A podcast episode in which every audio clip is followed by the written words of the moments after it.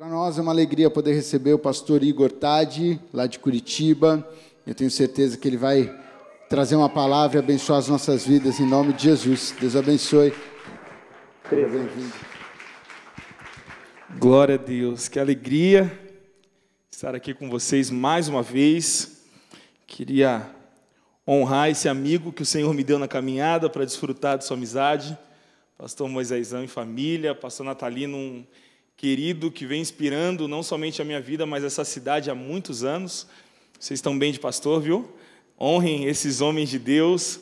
Adam, quantos amigos aqui? É uma alegria poder servir a vida de vocês e compartilhar dessa palavra que traz vida. Nós temos um povo com fome aqui de Deus? Você tem fome de Deus mesmo? Então levanta do seu lugar aí em nome de Jesus.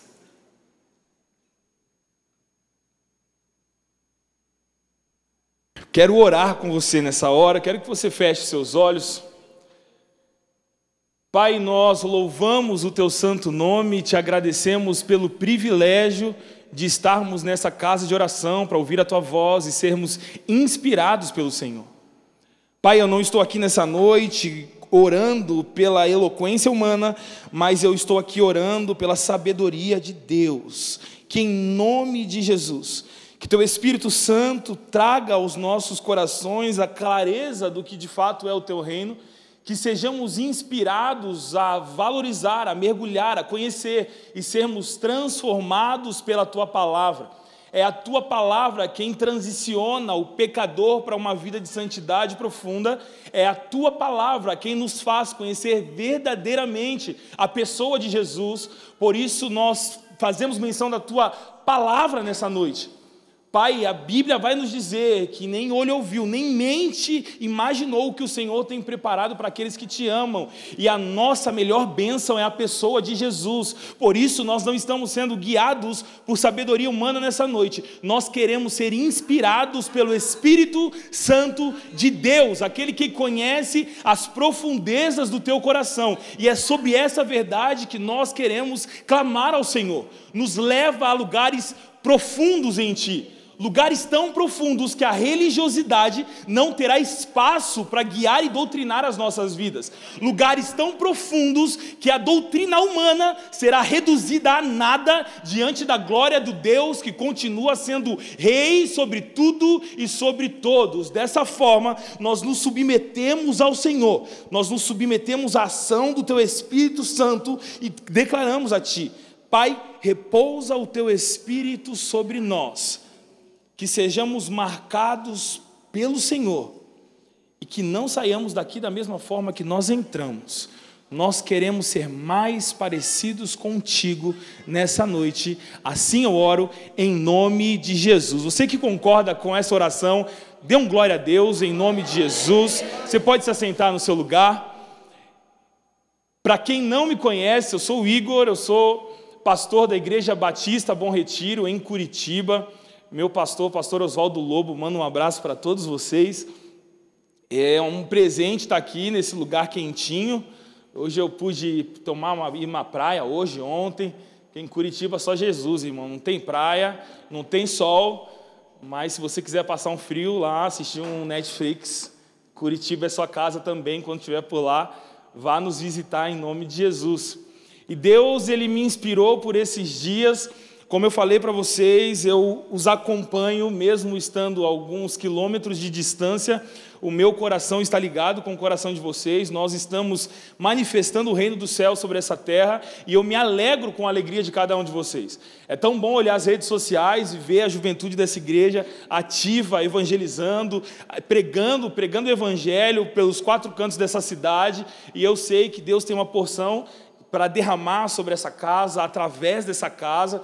E eu me alegro quando eu estou lá de Curitiba, eu olho e falo: Uau, ainda existem jovens que entregaram suas vidas para Jesus de tal forma, onde nada mais importa e o Evangelho é a sua prioridade. Então saibam que eu estou ali de Curitiba, olhando tudo aquilo que vocês estão fazendo e sendo inspirado por vocês. Então, quem está compartilhando algo aqui não é alguém que está alheio daquilo que essa igreja está construindo é alguém que sempre se alegra em poder desfrutar do que Deus está fazendo também, lá em Curitiba, mas aqui na vida de vocês. E hoje eu quero falar sobre algo que tem inspirado meu coração há alguns anos. Eu creio que uma juventude relevante, uma igreja relevante, é uma igreja que tem a clara convicção de quais são os propósitos de Deus para a sua igreja gloriosa. E para que nós, em nome de Jesus, saiamos daqui de forma é, focada, com os nossos olhos voltados para o que Deus tem para fazer na nossa história, é necessário que o seu coração esteja inteiramente voltado para aquilo que Deus está fazendo e vai fazer nessa noite. Então, se você tem alguma preocupação, se sua alma está aflita, eu quero dar uma ordem para ela, assim como o salmista vai dizer: Ei, minha alma, louve ao Senhor. Fala assim comigo: Ei, minha alma, louve ao Senhor. Se submeta ao Senhor. Porque por vezes a inquietação da nossa alma nos tira o foco daquilo que Deus tem para falar. E por vezes Deus ele é muito enfático quando ele vai dizer para a sua igreja: Ei, escute o que o Espírito diz às igrejas. Porque é muita gente fazendo muita coisa, mas pouca gente ouvindo o que Deus está fazendo. E o que eu quero em nome de Jesus é que nós tenhamos os nossos ouvidos espirituais totalmente atentos ao que o Senhor vai falar nessa noite, porque isso fala não somente da nossa vida presente, mas sobre uma promessa eterna que está na pessoa de Jesus, onde nós seremos a igreja que ouvirá do Senhor, ele servo bom e fiel, sobre o pouco foste fiel e sobre o muito te colocarei. E o tema da mensagem nessa noite é marcados por uma promessa. Repita comigo, marcados por uma promessa.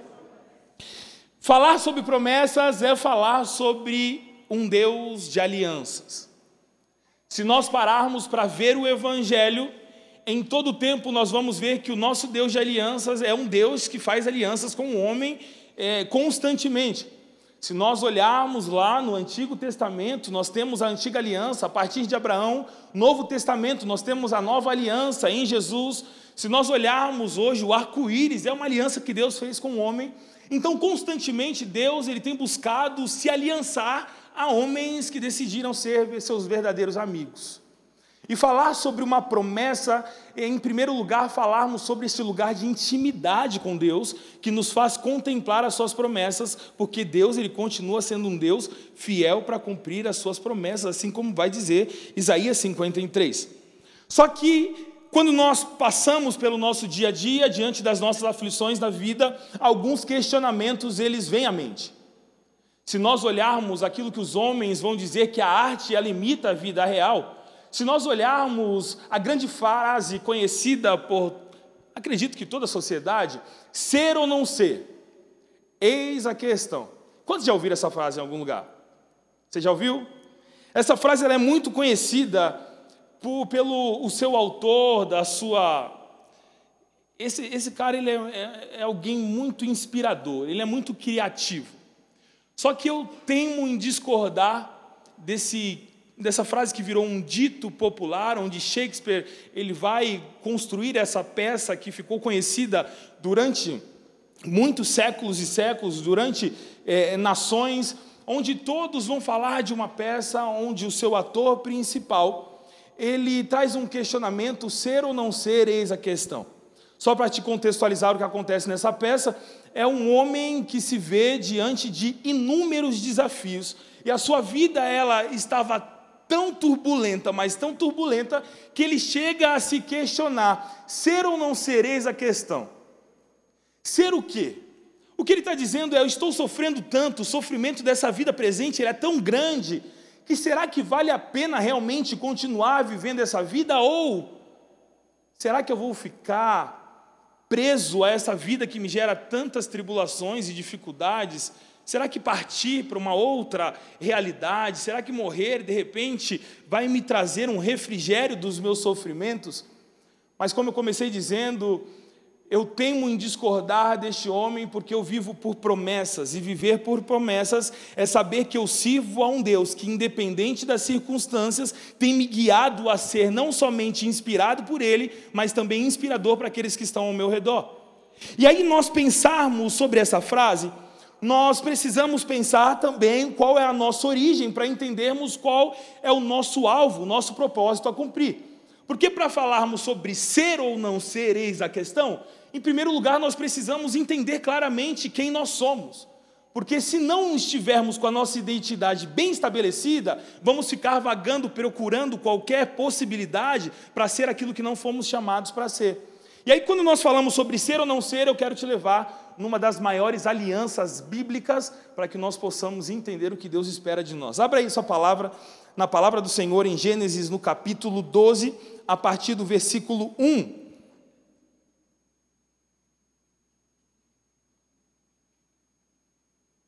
Gênesis capítulo 12, a partir do versículo 1.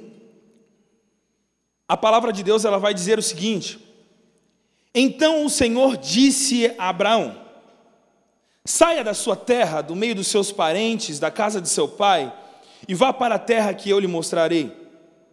Eu farei de você um grande povo e o abençoarei, tornarei famoso o seu nome, e você será uma bênção. Abençoarei os que te abençoarem e amaldiçoarei os que te amaldiçoarem, e por meio de você, Abraão, todos os povos da terra serão abençoados. Na Almeida Corrigida Fiel, numa outra versão, que não é essa NVI que eu estou usando, ela vai dizer o seguinte: Abençoarei os que te abençoarem e amaldiçoarei os que te amaldiçoarem. Em ti serão benditas todas as famílias da terra. Vira para quem está do seu lado aí e você vai fazer um papel de profeta hoje sobre a vida de quem está do seu lado. Vira para quem está do lado aí e fala assim: faz uma pergunta para ela primeiro. Essa promessa também fala sobre a minha vida? E agora você vai responder para ela: sim, essa promessa é não só para Abraão, mas para aqueles que caminham como Abraão. Versículo 4: Partiu Abraão, então, depois dessa direção de Deus, como lhe ordena o Senhor. E Ló foi com ele. Abraão tinha 75 anos quando saiu de Arão. De Arã, levou sua mulher Sarai, seu sobrinho Ló, todos os bens que haviam acumulado e os seus servos, comprados em Arã, partiram para a terra de Canaã e lá chegaram. Abraão atravessou a terra até o lugar de Carvalho de Moré, em Siquém. Naquela época, os cananeus habitavam essa terra o Senhor apareceu a Abraão e disse: A sua descendência darei esta terra. Abraão construiu ali um altar dedicado ao Senhor que lhe havia aparecido.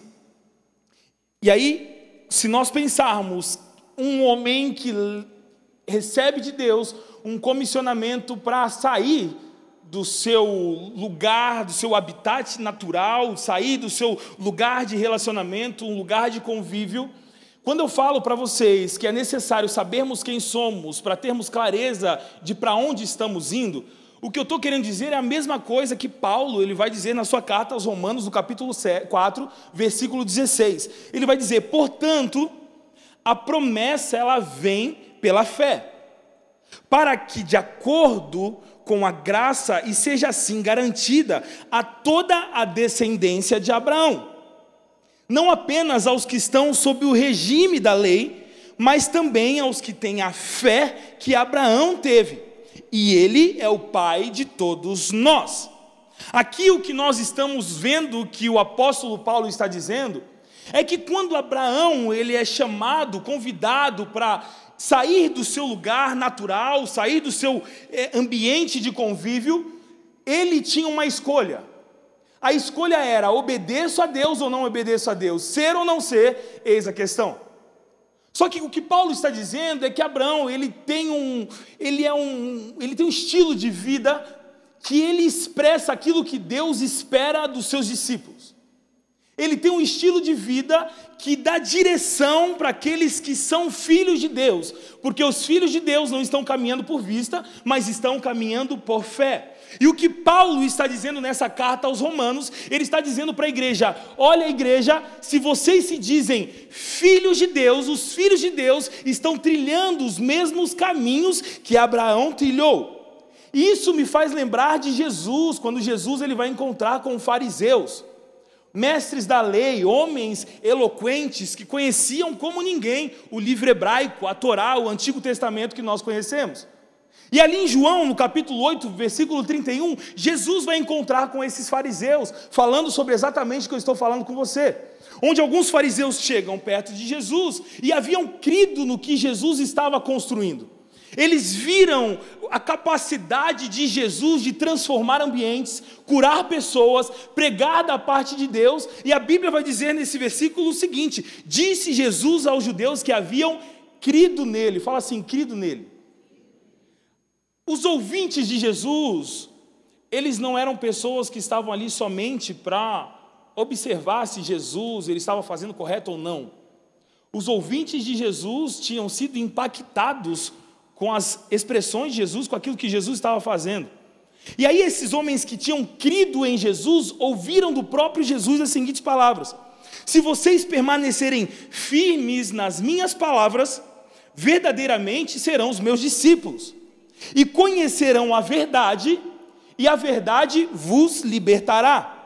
E eles vão responder para Jesus: Ei, Jesus, versão Pastor Igor atualizada, nós somos discípulos de Abraão, descendentes de Abraão. Nós nunca fomos escravos de ninguém.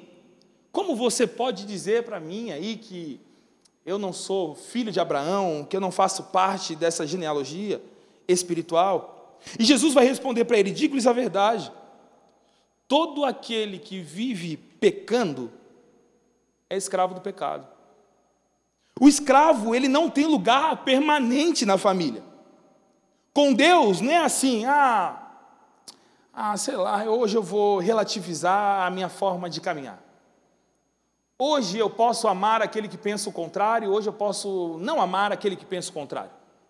Hoje aquilo que eu carrego dentro de mim é a verdade e qualquer um que pense contrário do que eu penso vai ser descartado pela minha forma de caminhar, porque eu posso andar do jeito que eu quiser. Hoje eu vou relativizar meu compromisso com Deus porque eu sou alguém permanente na família e Deus vai entender o que eu estou fazendo. O escravo não tem lugar permanente na família, mas o filho pertence a ela para sempre. Portanto, se o filho os libertar, vocês serão de fatos livres. Eu sei que vocês são descendentes, DNA de Abraão. Contudo, estão procurando matar-me porque em vocês não há lugar para a minha palavra. Não acreditam nas promessas. Não acreditam no estilo de vida que eu aperfeiçoei, que eu inspirei vocês a caminhar. Vocês estão caminhando pelo próprio entendimento. E eu estou lhes dizendo o que vi na presença do Pai. E vocês estão fazendo o que vocês viram do Pai de vocês. E aqueles caras se revoltam e vão dizer o seguinte: olha, Abraão é sim o nosso pai. E disse Jesus então para eles: se vocês fossem filhos de Abraão, vocês fariam as obras que Abraão fez. Mas vocês estão procurando matar-me, sendo que eu lhes falei a verdade que ouvi de Deus. E Abraão não agiu assim. O que Jesus está dizendo para aqueles homens é que por vezes nós tomamos atitudes por aquilo que nós achamos que é certo. Quando nós vemos o livro hebraico, a Torá, o Antigo Testamento, nós vemos um Jesus sendo pré-anunciado pelos profetas. Um Jesus que viria inaugurar a nova aliança, o segundo Adão. Um homem que viria para pregar o evangelho, para mudar as rotas. Então nós vemos ali os saduceus, que eram estudiosos da palavra, os fariseus, que eram conhecedores da palavra, homens de Deus que quando Jesus ele vai perguntar para Pedro: "Ei, estão dizendo aí que eu sou quem?" E aí eles vão começar a falar: "Olha, alguns estão dizendo que tu é Elias, outros João Batista." Porque Jesus ele vem com uma outra aparência daquilo que eles tinham como expectativa. Judas tinha expectativa com Jesus que viria para governar é, terrenamente, se assentar no trono dos reis. Aí Jesus vem dizendo: Meu reino não é comida nem bebida, meu reino é paz e alegria no espírito. Ele vem contrapondo a expectativa do homem. E aí Jesus, quando pergunta isso para Pedro, ele vai dizer: Ó, estão dizendo que isso é Elias ali, porque os profetas pregaram que isso é, que viria Eli, os profetas pregaram que viria João Batista para preparar o caminho, e eles estão achando que você é um desses aí, Elias, de repente João Batista. E aí ele vai perguntar: e você, Pedro, quem você diz que eu sou? E aí ele vai dizer: Você, tu és o Cristo, o Filho de Deus vivo. A partir da revelação de quem Jesus é, Pedro ele começa a descobrir a verdadeira identidade. Quando ele fala isso, Jesus vai falar para ele: Olha, isso não foi te revelado da carne, mas do meu Pai que está nos céus. Tu, porém, é Pedro, Você faz parte dessa obra. Pedro, no original, é um pedaço de pedra, pedaço da rocha. Tu és Pedro, e sobre essa rocha, sobre a minha própria vida, Jesus está dizendo, eu edificarei a minha igreja. Quando Pedro ele tem a revelação clara de quem é Jesus, ele começa a ser participante do que Jesus está fazendo. Esses fariseus, eles não tinham a revelação clara de quem era Jesus. Eles queriam enquadrar Jesus na sua própria forma de pensar. Aquela ideia de, ah, eu sou calvinista, eu sou presbiteriano. Deixa eu ver, eu acho que eu estou certo. O grande problema de definirmos quem Jesus é, é corremos o risco de não permitirmos que Deus revele verdadeiramente quem Ele é. O grande problema de definirmos a partir daquilo que nós conhecemos é falar, Deus, eu sou sábio o suficiente para te colocar de canto e não viver pela tua revelação, mas viver por aquilo que eu acho ser certo.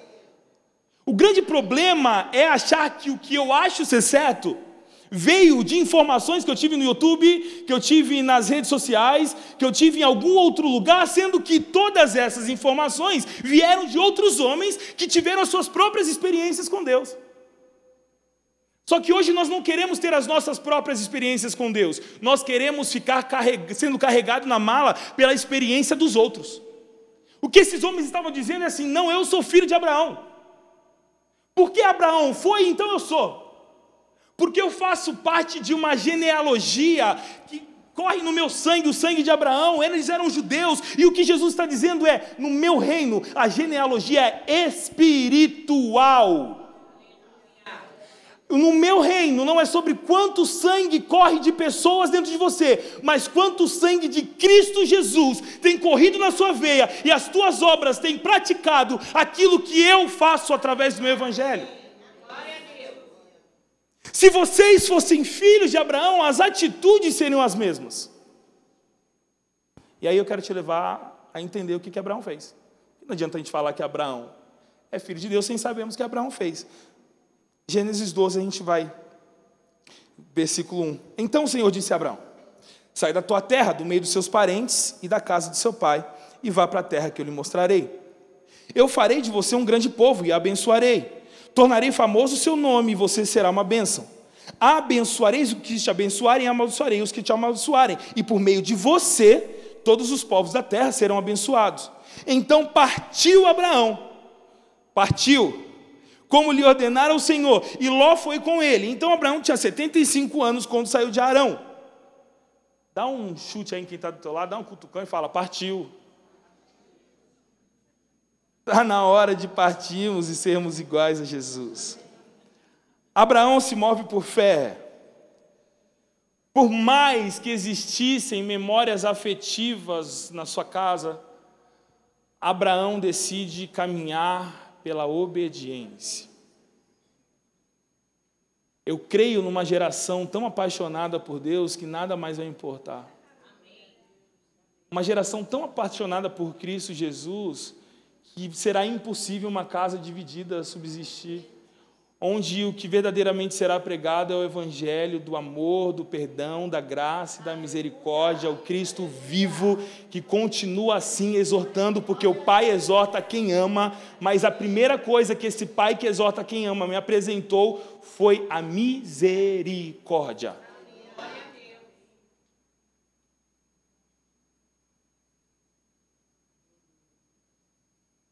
Abraão é obediente.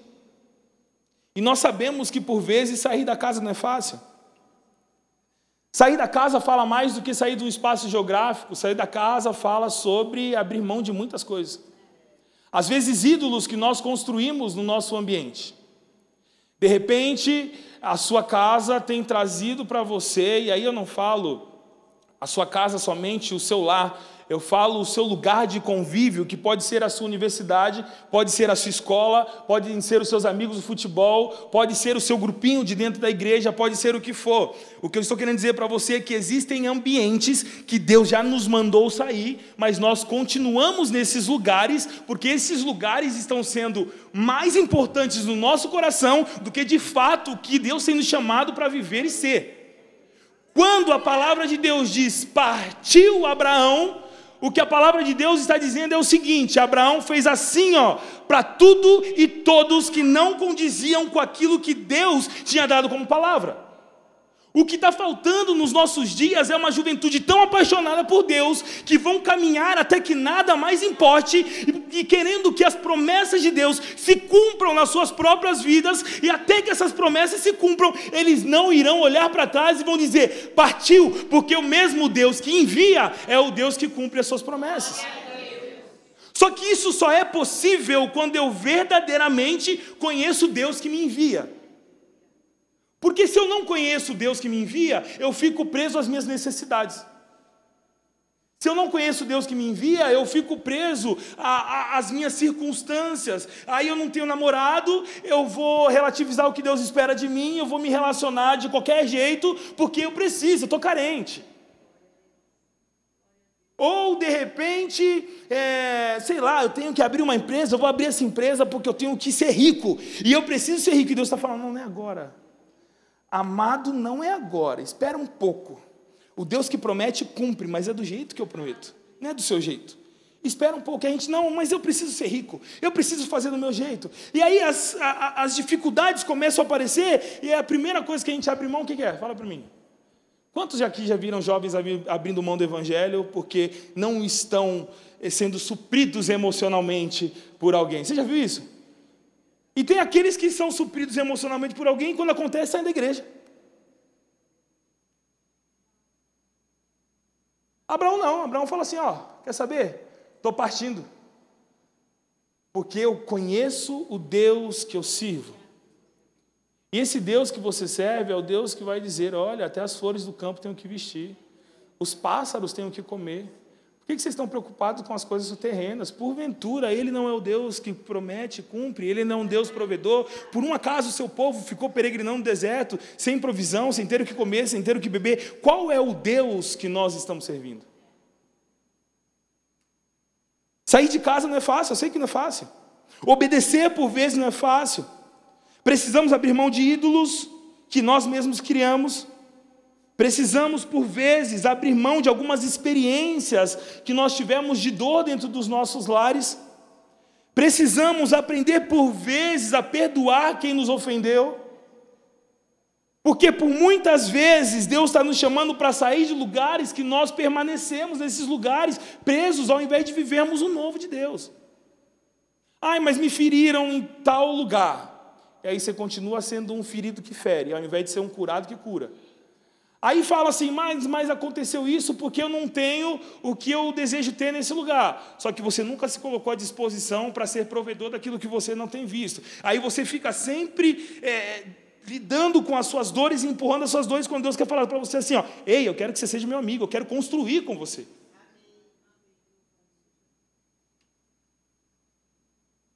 E aí, se nós olharmos na palavra de Deus, tem muita gente perdendo as promessas de Deus, porque estão relativizando e olhando para trás quando eram para olhar para o alvo, como diz o autor de Hebreus. Eu tiro, lanço para trás tudo aquilo que me atrapalha e olho para o alvo, que é Cristo Jesus. Se nós pararmos para olhar a própria história no seu mesmo contexto, Ló que era esse sobrinho que Abraão leva na sua caminhada, eles se, se separam no meio do caminho, Ló vai para Sodoma e Gomorra com a sua esposa, e ali um ambiente de promiscuidade, pecados abundantes, e Deus chega ali e fala o seguinte: beleza, vou salvar Ló e a família dele, resumindo, pastorigo atualizado, vou tirar Ló desse lugar, porque só tem pecador aí, mundo, a promiscuidade está rolando solta aí, e os meus filhos não compactuam com isso, então vou salvar ele e vou salvar a família dele para vir junto, porque o homem tem um coração inclinado. O homem tem o um coração inclinado ali, mas a família mais ou menos. Mas eu vou trazer o povo junto.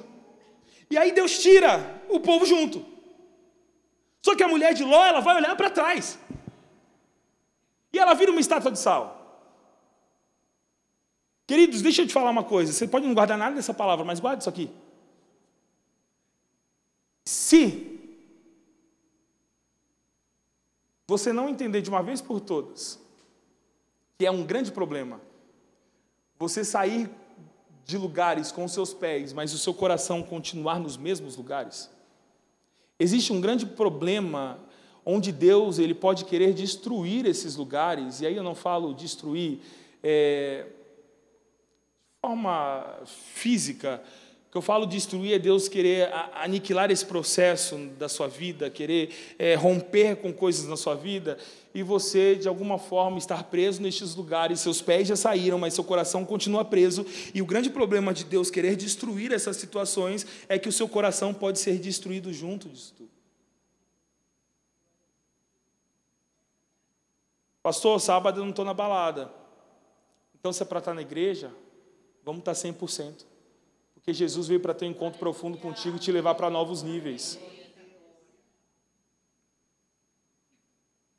Se é para estar com Jesus, vamos fazer o que Jesus instrui. Por que, que a gente continua caminhando com uma amargura? Por que, que a gente continua caminhando querendo reter perdão de quem nos feriu, quem nos magoou? Deus está nos transicionando. E foi isso que Abraão fez. Ele teve medo mas ele decidiu crer. Caminhar com Jesus não é estar isento de passar por momentos onde você vive algumas crises. Os medos, por vezes, batem na porta, mas alguém que confia caminha não pelos seus medos, mas caminha convicto do amor de Deus, foi o que Abraão fez. Gênesis capítulo 15, versículo 3, ele vai dizer: E acrescentou: Tu não me deste filho algum, um servo da minha casa será o meu herdeiro. Então o Senhor deu-lhe a seguinte resposta: Seu herdeiro não será esse. Um filho gerado por você mesmo será seu herdeiro. Levando-o para fora da tenda, disse: Olhe e conte as estrelas no céu, se é que você pode contá-las. E prosseguiu: Assim será a sua descendência. A Bíblia vai dizer que Abraão creu no Senhor e isso lhe foi acreditado como justiça. Uma promessa que foi revelada e a pergunta do coração desse homem é: ei, e aí? Ser ou não ser? Eis a questão. Deus prometeu para ele ser pai de multidões, mas as circunstâncias diziam que ele não podia ser pai de um único filho. E diante das circunstâncias, aquele homem para e questiona Deus: como que vai ser? O meu filho vai ser um servo? E Deus falou: não, sai da tua tenda. Para de olhar com a tua mentalidade pequena, porque eu tenho algo para te mostrar. Começa a ver amplamente aquilo que eu tenho para fazer. Permita que eu te mostre, que eu te revele o que eu tenho como propósito para a sua vida. E aí ele fala que vai fazer tantos filhos, tantos filhos, mas tantos filhos, será tão numeroso como as estrelas no céu. E aí Tiago no capítulo 2, ele vai falar exatamente sobre isso. E olha o que ele vai falar. Tiago capítulo 2, versículo 21. Porventura, o nosso pai Abraão não foi justificado pelas suas obras? Quando ofereceu sobre o altar o seu filho Isaque? Bens vês que é a fé, essa fé cooperou com as suas obras, e que pelas obras a fé foi aperfeiçoada. Fala assim comigo, aperfeiçoada. O que Tiago está dizendo nesse texto é o seguinte: que as tribulações desse homem fez com que ele fosse aperfeiçoando a sua fé e trazendo para ele uma capacidade de se mover por expectativa em Deus.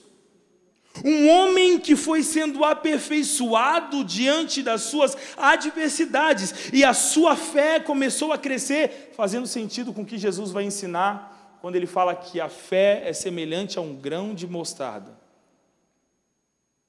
Não significa que uma fé pequena pode mover tudo, não é sobre isso que Jesus está ensinando quando ele fala grão de mostarda. Uma fé pequena tem a capacidade sim de gerar milagres e fazer grandes coisas, porque os sinais perseguirão aqueles que creem. Mas o que Jesus está dizendo como uma, um grão de mostarda é que a fé ela tem a capacidade de crescer e um grão de mostarda quando você vê ele pode se tornar uma árvore frondosa e dar muitos frutos. Sabe o que, que significa isso?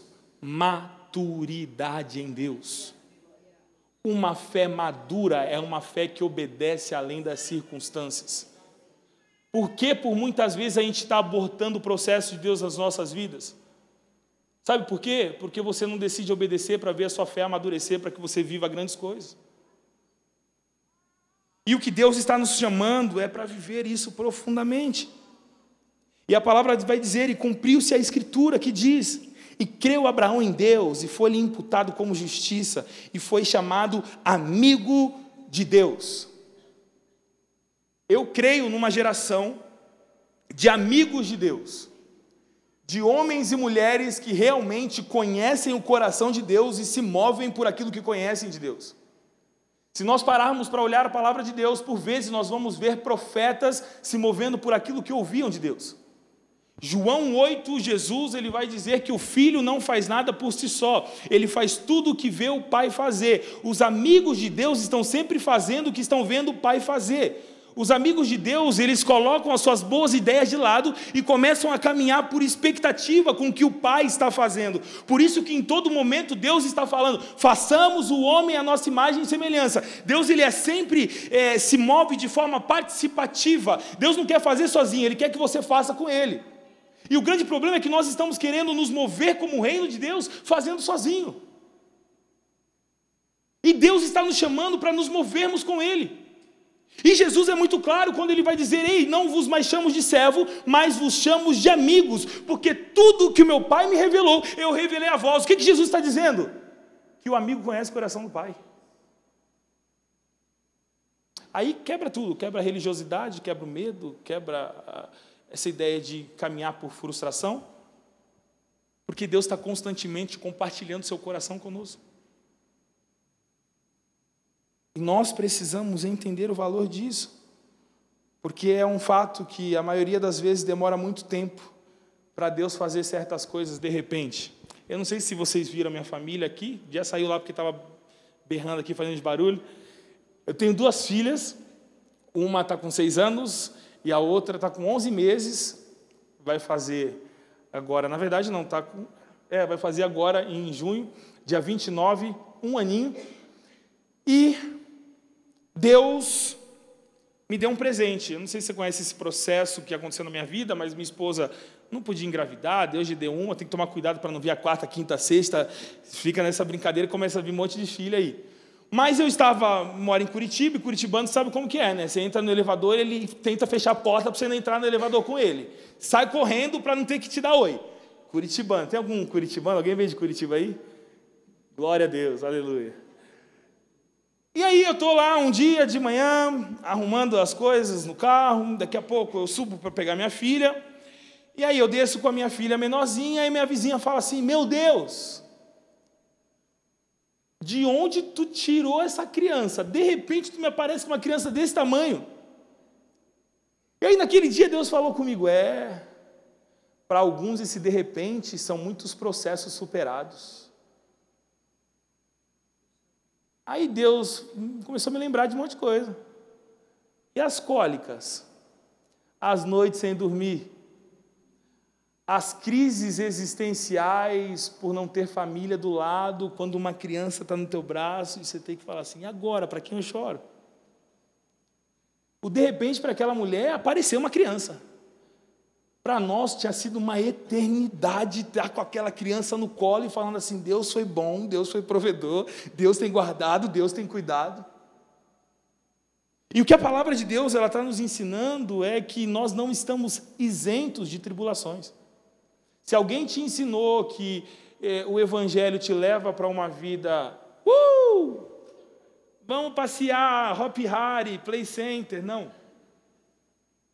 O Evangelho ele faz com que você compreenda que a graça do Senhor te basta. E aí você começa a viver diante das suas tribulações por uma capacidade de lidar com as tribulações, de uma fé que ela vai além da circunstância. Uma paz que excede o entendimento. Tem muita gente querendo entender para crer, só que Deus fala que a fé excede o entendimento. Então pare de querer entender e começa a se submeter porque Deus vai te dar paz suficiente para você lidar com as circunstâncias. Os processos eles acontecem, os processos nos amadurecem. E o que Tiago está dizendo é que são essas obras, esses, essa capacidade de se superar em Deus, de caminhar com Deus, de ser amigo de Deus, que aperfeiçoa a nossa fé e faz com que essa fé comece a mover montanhas. Queridos, eu creio que Deus tem um novo tempo para essa cidade, eu creio realmente, e eu acredito nessa juventude, pastorzão, pastor Moisés, eu acredito nessa juventude, cara, eu creio que Deus vai fazer algo extraordinário nesse lugar, nessa cidade, só que vai fazer através de homens que são amigos de Deus, e eu quero que vocês saiam daqui escolhendo serem amigos de Deus, Queremos avivamento? Vamos ser amigos de Deus. Queremos resposta dos céus? Vamos ser amigos de Deus. Se você ler, ver todos os profetas, qual que era o grande, a grande características dos grandes homens de Deus que viviam sinais, milagres e maravilhas? Todos eles eram amigos de Deus. Não dá, neste caso, não dá para você pegar e ser amigo de Deus através da amizade do outro com Deus. É por isso que Deus vai ser muito claro quando Ele fala: entra no seu quarto, no secreto, porque aquele que te vê no secreto te recompensa a recompensa é consequência da aliança. É por isso que Abraão vai ser testado. E eu vou te explicar um pouco do contexto desse homem. Porque Abraão, quando ele se move, ele se move, não. Você deve pensar assim, pô, esse cara aí devia ser o fera, o pai da fé. Um cara com uma capacidade de acreditar e vivia tudo maravilhosamente, estava bem na casa dele, e por isso ele saiu aqui, ó. Deus está fazendo tudo, vai fazer tudo. Na verdade, não. Olha a realidade da época do que esse homem vivia. Os judeus, eles escolhem os nomes de uma forma profética, isso é cultural. Então, eles colocam os nomes relacionados às experiências que eles tiveram, aquilo que eles entendem que Deus está falando. Então, Abraham, Abrão, significa A, pai, e Bran, exaltado, elevado, pai de um povo. E aí Deus, ele chega, por vezes você vai ver na palavra de Deus o nome das pessoas sendo alterado. Deus mudando o nome das pessoas. E aqui Deus vai chegar para Abraão e vai mudar o nome dele de Abraão para Abraão. Aí você deve se perguntar por que, que mudou? O significado muda quando ele tira um é, é, pai de um povo e esse outro ão que ele coloca esse, é, é, é está falando sobre um pai de um povo exaltado. O que Deus muda a nomenclatura deste homem, o que Deus muda o nome dele, ele não está, está mudando o nome, ele está mudando o destino não era só para ser um pai de um grande povo, era para ser um pai de um grande povo que glorificaria ao Senhor. Queremos ser grande, mas precisamos entender que grandeza para Deus é construirmos algo que vai glorificar a Deus. Nós precisamos construir uma juventude apaixonada por Deus, e Deus conta com cada um de vocês. Deus conta com cada um de nós para fazermos nos nossos dias o melhor que nós podemos para que Deus seja glorificado, independente das circunstâncias. Toda geração tem uma oportunidade e hoje é a sua. E eu não quero que nem eu nem você olhemos para trás amanhã e falemos assim: poxa, eu poderia ter feito. Nós não podemos achar normal os bares lotados de gente indo para o inferno. Nós não podemos entrar nas nossas faculdades, nas nossas escolas e acharmos normal tanta gente querendo acabar com a vida, como mostra esse autor desse, dessa peça de teatro. Nós não podemos achar normal, precisa doer nos nossos corações. Porque Deus nos chamou para sermos de bênção para todas as famílias da terra. Terá o pai de Abraão, Abraão, o nome dele significava parada, é como se fosse, é, o significado é como se fosse um trem. Já esperou o trem em algum lugar, o trem demora, você está com pressa. E, o significado do nome dele é como se fosse esse trem que está para chegar no lugar, mas não chega. E um homem que de repente o seu pai não tinha muita expectativa nele. Mas um homem que olha para o seu filho e coloca expectativa no seu filho, dizendo: Olha, aquilo que eu vivi não vai ser o mesmo que você vai viver. Eu creio que Deus pode fazer algo na sua história. O que eu estou querendo dizer para você é que eu não sei o contexto da sua casa, da sua família, não sei como são seus pais, não sei qual é o ambiente que você vive. Só que, independente disso, quando Deus toca na vida de alguém, Deus pode mudar a história da vida de alguém. E Deus pode estar tá querendo mudar a sua história hoje. Só que é necessário você parar de ficar preso às circunstâncias, porque vítimas não prosperam. Vira para quem está do seu lado e fala assim: vítimas não prosperam.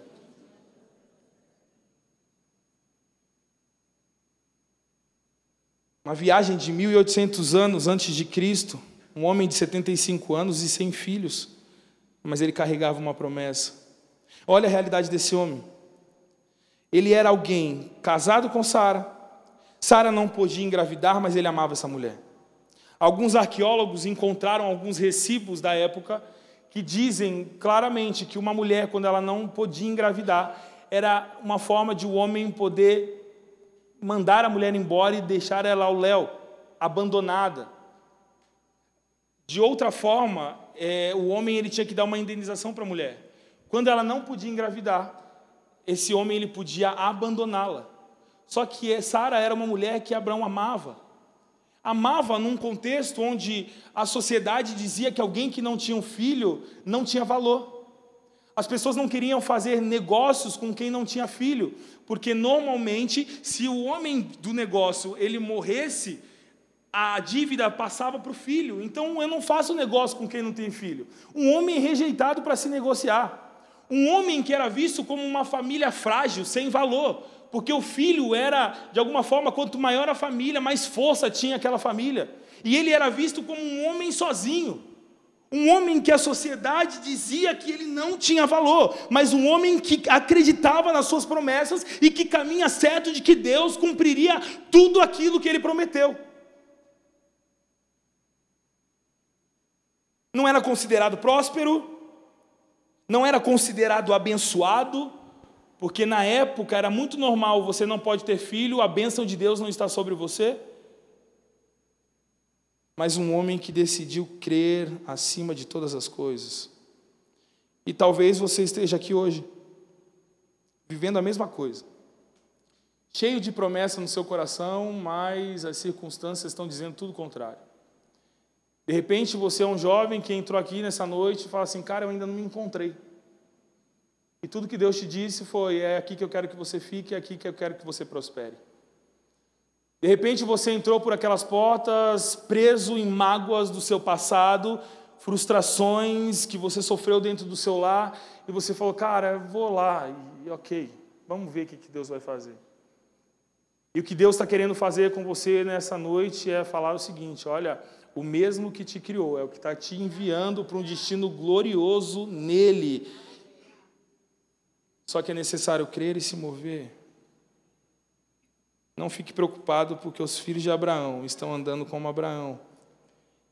Quanto tempo eu tenho, pastorzão, ainda? Amém. Eu quero rapidamente falar com você uma história de Abraão, onde esse homem não era perfeito. Abraão, ele não tinha filho e tentou fazer do próprio jeito. Sara, a sua esposa, não podia engravidar, ele então pega a escrava Agar e tem o seu filho Ismael, que hoje é conhecido como filho da desobediência, onde todos os muçulmanos nascem dessa genealogia. E o que não podemos também relativizar é que os nossos pecados e erros têm consequências. E mesmo ele pecando e errando diante do Senhor, fazendo do próprio jeito, Deus foi bondoso com ele. Em Gênesis 20, capítulo 20, versículo 2, vai falar: Abraão em apuros, ele mente para o Senhor, dizendo é, que, a su, que a sua esposa era sua irmã, mente diante do Senhor, dizendo que a sua esposa era sua irmã, porque ele precisava fugir de uma enrascada. Um homem que mentiu, um homem que agiu por desobediência algumas vezes, mas um homem que, Gênesis 21, Deus mostra que ele é um Deus de aliança e por mais que o homem imperfeito fale diante das suas alianças, Deus, quando Ele promete, Ele cumpre as suas promessas. O Senhor foi bondoso com Sara, como lhe dissera, e fez por ela o que prometera. Sara engravidou e deu filho a Abraão em sua velhice, na época fixada por Deus em sua promessa. Abraão deu o nome de Isaque, o filho que Sara lhe dera. Estava ele com 100 anos de idade quando lhe nasceu Isaac, seu filho, e Sara disse: Deus me encheu de riso, e todos os que souberam disso rirão comigo. E acrescentou: Quem diria a Abraão que Sara amamentaria filhos? Contudo, lhe dei um filho em sua velhice. As circunstâncias nunca vão ditar aquilo que o Deus das circunstâncias pode fazer. E Deus continua sendo um Deus de poder. O Deus que você serve continua sendo um Deus que pega o pródigo e dá uma casa para ele. Continua sendo o Deus que pega o rejeitado e dá um destino para ele. E nós não podemos mais ficar nesse lugar de rejeição, achando que Deus não está estendendo suas mãos. Não, o evangelho fala sobre um amor e uma graça tão abundante que faz o mais o mais mais rejeitado de todos, encontrar um lugar na mesa com o Pai. E neste lugar sempre haverá destino para os seus filhos. Sempre, sempre haverá.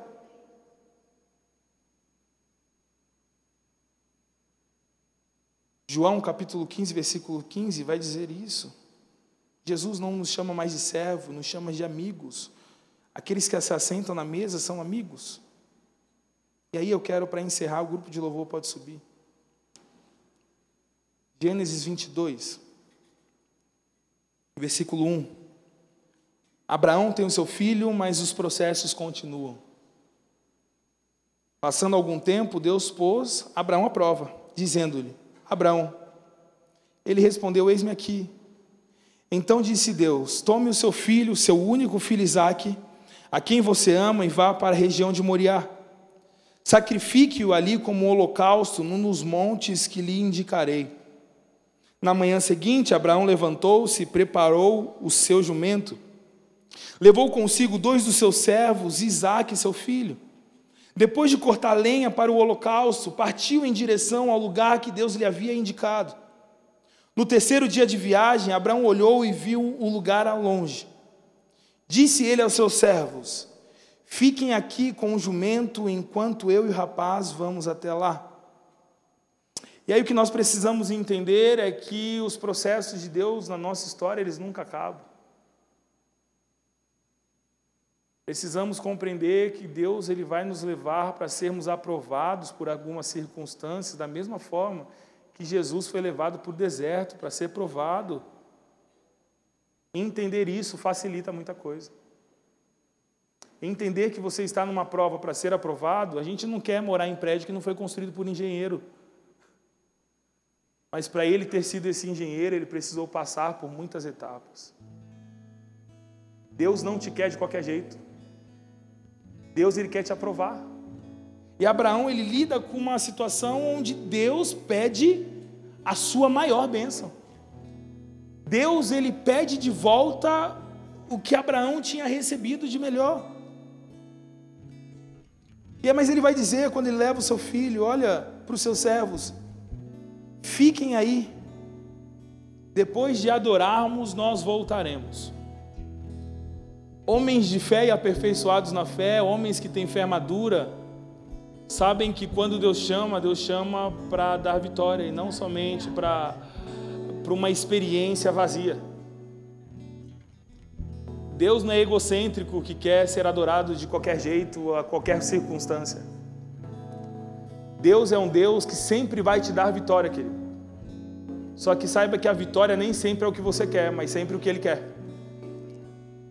A vitória, por vezes, é passar pelas suas necessidades, glorificando ao Deus, porque quando você vai, assim como diz Abacuque, chorando no caminho, lançando as suas sementes, um dia você vai voltar com cânticos de júbilos, glorificando ao Senhor, porque você foi fiel ao Senhor.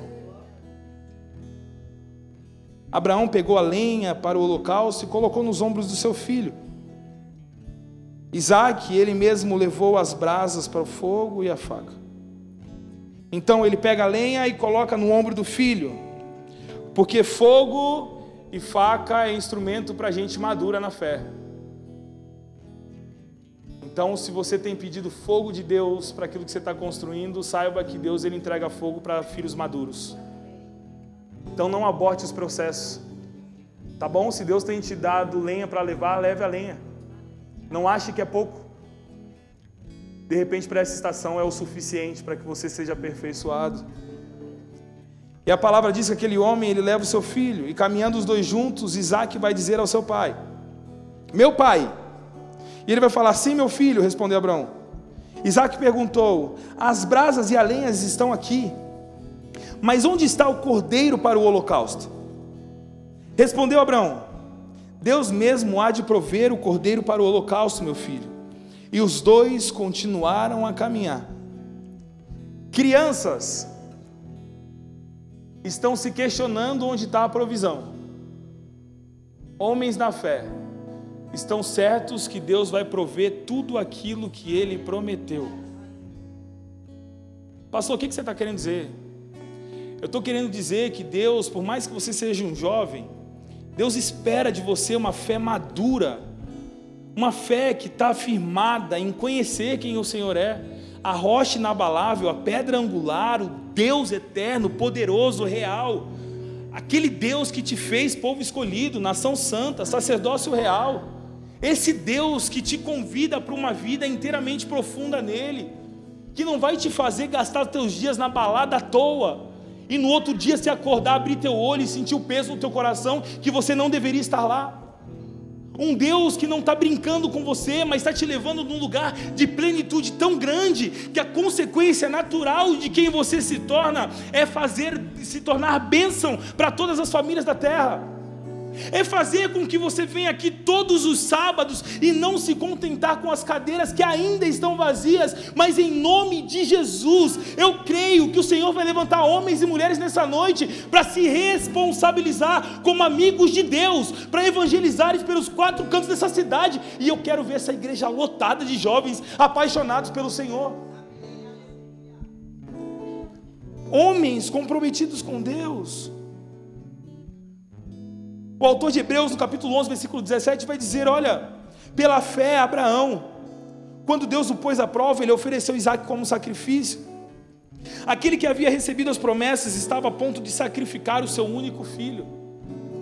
Queridos, Abraão não somente levou o seu filho, seu coração já tinha decidido adorar ao Senhor. O que o autor de Hebreus está dizendo é que os pés eles precisam ser consequência de onde está o seu coração. O que o autor de Hebreus está dizendo é que ele está sedento, buscando adoradores que o adoram em espírito e em verdade, para continuar levantando novos avivalistas. Deus não quer que você fique na história lembrando de Knox, John Wesley, Charles Finney, esses homens que marcaram gerações e fique assim saudosista com o que eles fizeram, não. Deus continua querendo se mover, Deus continua querendo marcar a terra, mas Deus quer marcar a terra com a mim e com a sua vida. É lindo falar do que os outros fizeram, mas é lindo viver o que Deus está fazendo. Precisamos querer viver o que Deus está fazendo. Seu coração precisa arder de paixão por aquilo que Deus está fazendo. Uma vida entregue a Jesus precisa ser mais importante do que o carro do ano. Uma vida que levanta suas mãos e diz: Jesus, eu te amo, precisa ser profundamente mais importante do que o título acadêmico que você vai pendurar na tua parede. Aí que eu te pergunto: em que lugar o propósito que Deus te entregou tem estado na tua vida? Os filhos de Abraão estão andando como Abraão, e Abraão não negocia o primeiro lugar primeiro lugar era Deus. Versículo 11: Mas o anjo do Senhor o chamou do céu: Abraão, Abraão, eis-me aqui, respondeu ele. Não precisa tocar no rapaz, disse o anjo. Não lhe faça nada. Agora eu sei que você teme a Deus, porque não me negou o seu filho, o seu único filho. Em outras palavras, agora eu entendi que de fato Deus no seu coração é em primeiro lugar. Agora eu entendi que você não relativiza aquilo que é importante para Deus. Amar o Senhor, seu Deus, sobre todas as coisas, e as demais coisas vos serão acrescentadas. Agora está na hora de eu acrescentar, porque eu já entendi onde Deus está no seu coração. Abraão ergueu seus olhos e viu um carneiro preso pelo chifre num arbusto. Querido, quando Deus faz, Deus faz por inteiro. O homem nem precisou ficar caçando. Só que para os solteiros, já entendeu, né? Precisa nem continuar. Quando Deus faz, Deus faz por inteiro. Pare de ficar caçando aquilo que é Deus quem vai fazer. Tá bom? Você quer uma mulher firme? Quer um homem firme? Seja você firme, para que o teu padrão seja elevado. Entendeu? Não adianta falar que você tem expectativa para aquilo que você ainda não se tornou.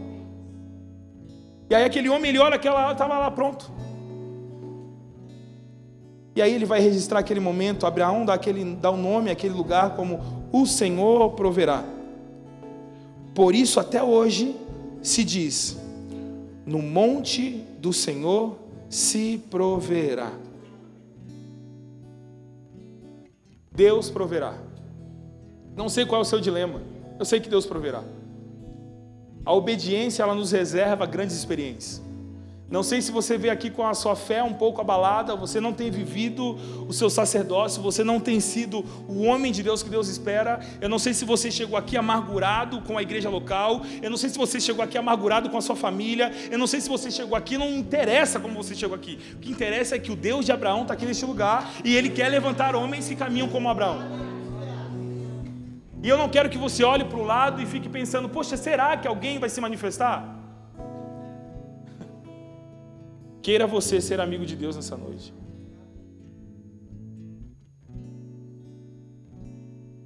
Lucas 19, capítulo 9. Chega um homem pecador. Um homem diante de Jesus com inúmeros pecados. Mas um homem que decide se arrepender diante de Deus e falar: Senhor, se eu defraudei alguém, eu restituo quatro vezes mais porque eu não faço mais parte da mentira, eu não caminho mais de qualquer jeito, eu agora eu decido entregar minha vida inteira para o Senhor. Quem foi esse homem? Hã?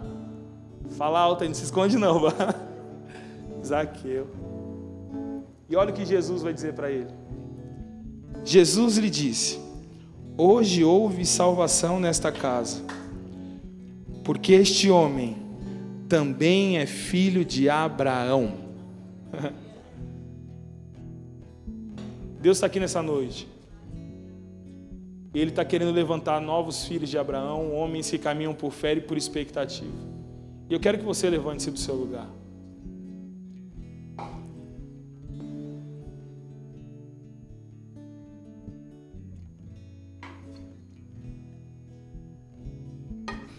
Eu quero que você feche seus olhos.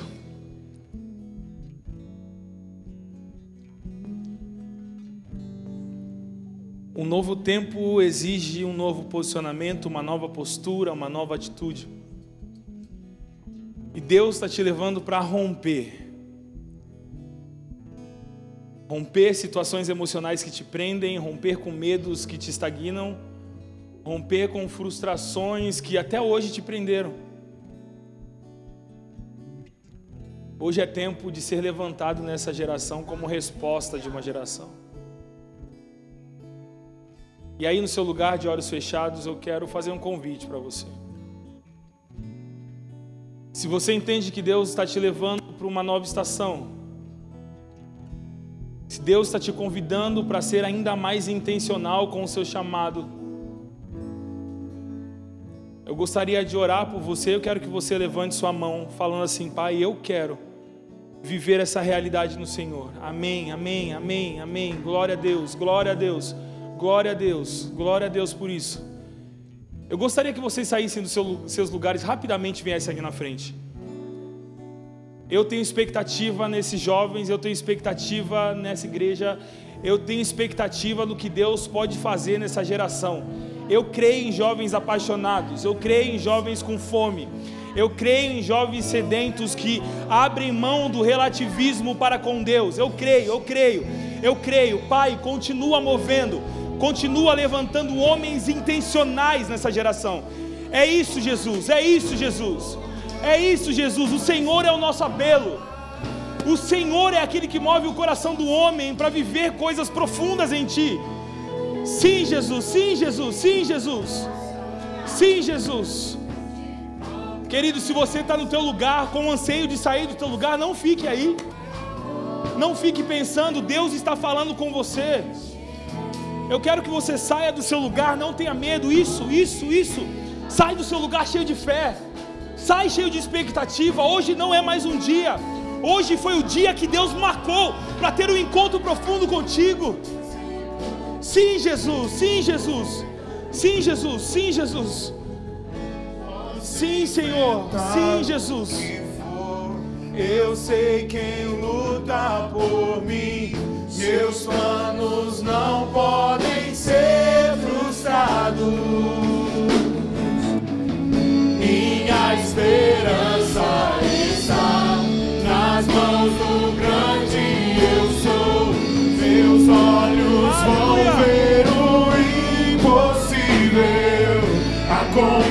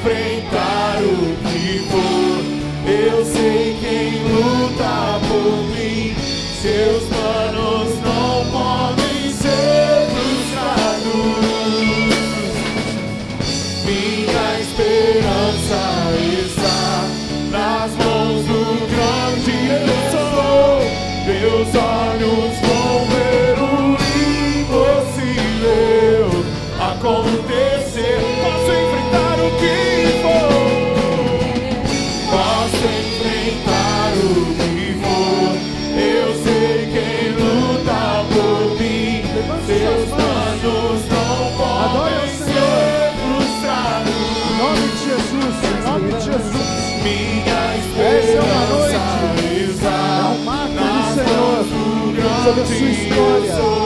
Em nome de Jesus. Em nome de Jesus, Pai.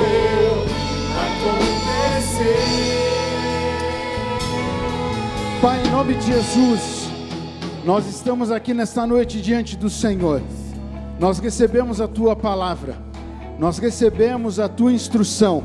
E aqui na frente existem jovens comprometidos com a tua palavra, jovens que estão dispostos a fazer a diferença nessa geração, nessa cidade, aonde o Senhor tem levado eles. Pai, em nome de Jesus, nós abençoamos a vida de cada um deles. Tudo que Satanás teve liberdade, que caia por terra agora em nome de Jesus. Tudo que são palavras negativas, tudo que Satanás tem trazido sobre essas mentes, que caia por terra agora em nome de Jesus.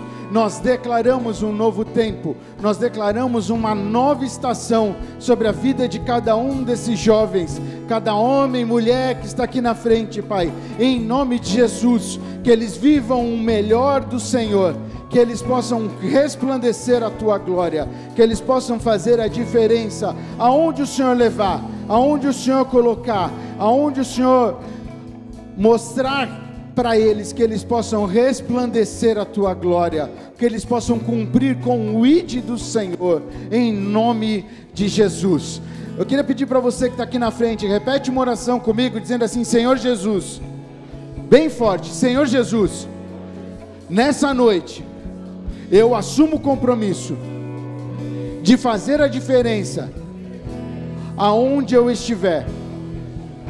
Usa a minha vida, os meus dons, o meu talento, que tudo seja para honra, glória e louvor do teu nome. Que o meu coração possa sempre estar inclinado para aquilo que está no teu coração. Eu me comprometo em ser um embaixador do reino de Deus. Em nome de Jesus. Amém. Amém. Uma salva de palmas ao nosso Deus. Louvado seja o teu nome, Senhor. A ti a honra, a glória e o louvor. Em nome de Jesus.